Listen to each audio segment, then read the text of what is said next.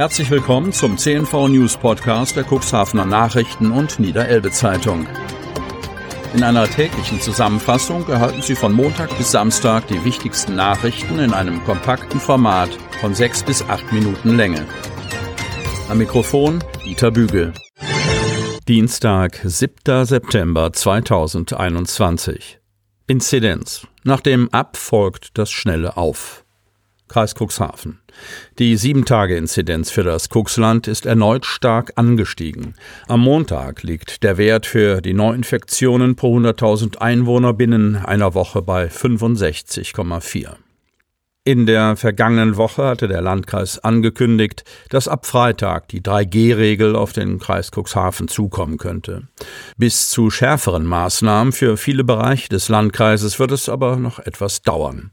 Am Sonnabend war der Inzidenzwert zwischenzeitlich auf 47,8 gefallen. Dadurch wurde die Zählung, wonach die Infektionsquote fünf Tage in Folge über 50 liegen muss, unterbrochen und begann am Sonntag Inzidenz von 57,8 von neuem. Sofern der Wert an fünf aufeinanderfolgenden Werktagen über 50 liegt, muss der Landkreis die Änderungen der Regeln mittels einer Allgemeinverfügung feststellen, die dann ab dem übernächsten Tag gilt.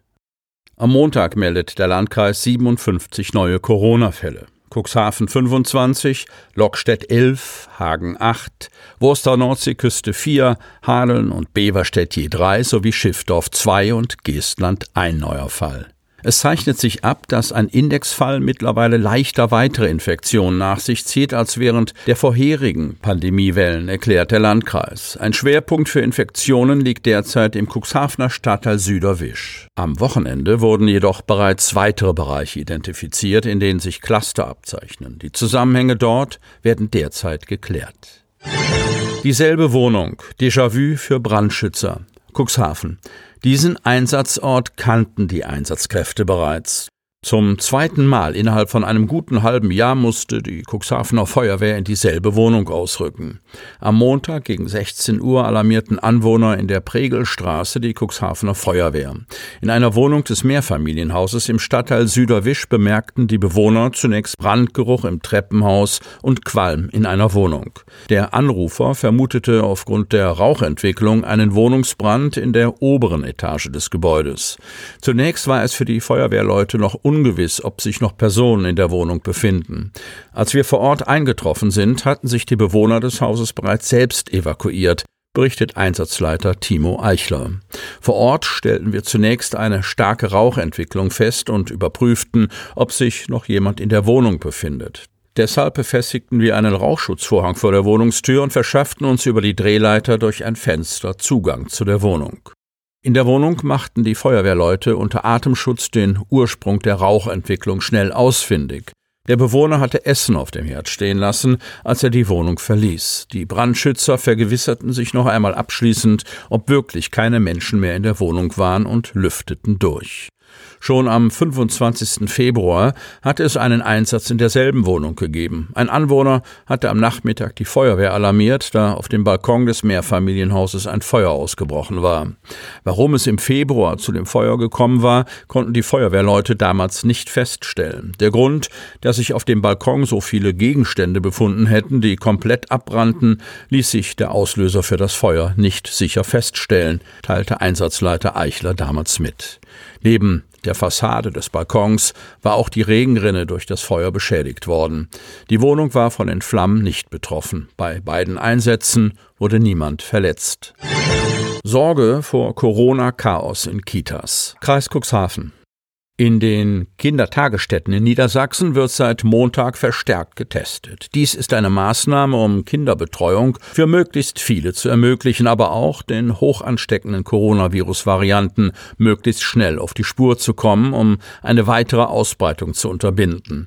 Eltern sind jetzt aufgefordert, die Testungen bei ihren drei bis sechsjährigen Kindern zu Hause vor dem Kita-Besuch vorzunehmen. Dadurch könnten die Infektionszahlen schon bald deutlich steigen. Die Landesregierung will den Kommunen insgesamt drei Antigen-Schnelltests zur Anwendung durch Laien pro Kind im Kindergartenalter und Woche bis Ende des Jahres zur Verfügung stellen. Sie sollen von dort an die Kitas weitergegeben werden, heißt es seitens des niedersächsischen Kultusministeriums.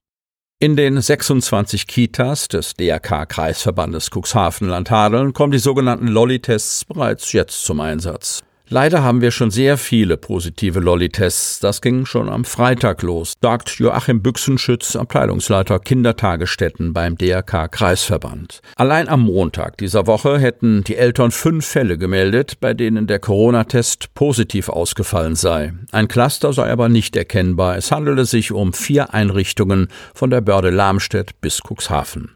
Joachim Büchsenschütz zeigt sich ob des Ereignisses besorgt, mahnt aber noch zur Besonnenheit. Diese Tests gelten ja als sehr empfindlich, zum Beispiel gegen Säure. Daher heißt es jetzt, die PCR-Testungen abzuwarten, ob sich das so bestätigt. Anlieger in Altenbruch auf den Barrikaden.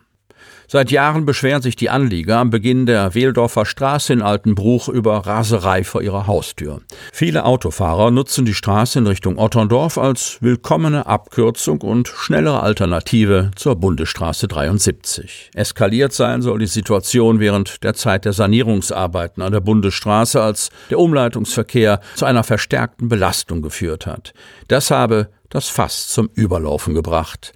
Im Prinzip waren sich die Vertreter aller Fraktionen aus dem Ortsrat einig, dass kurzfristig etwas geschehen muss, auch weil die Wildorfer Straße sich in den vergangenen Jahren zu einer beliebten Radfahrstrecke entwickelt hat. Da es außerhalb geschlossener Ortschaften schwierig werden dürfte, die Geschwindigkeitsgrenzen zu reduzieren, verständigte man sich auf eine Alternative. Die Ausweisung von Fahrradstreifen zu beiden Seiten der Wildorfer Straße bis zur Assel.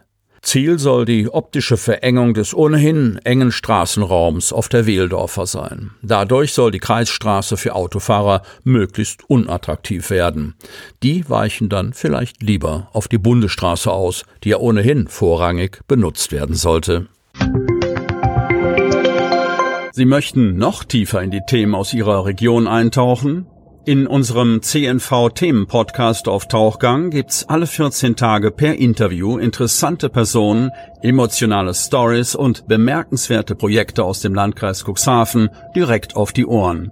Damit Sie ab sofort keine Podcast-Folge mehr verpassen, benötigen Sie lediglich einen sogenannten Podcatcher. Auf den meisten Smartphones ist dieser bereits vorhanden. Falls nicht, dann suchen Sie ganz einfach in Ihrem App Store nach einem kostenlosen Podcatcher wie zum Beispiel Spotify, Apple Podcast oder AntennaPod. Selbstverständlich können Sie unsere Podcast-Folgen auch direkt über unsere Website unter cnv-medien.de slash podcast anhören. Sie hörten den Podcast der CNV Medien, Redaktionsleitung Ulrich Rode und Christoph Käfer. Produktion Rocket Audio Production.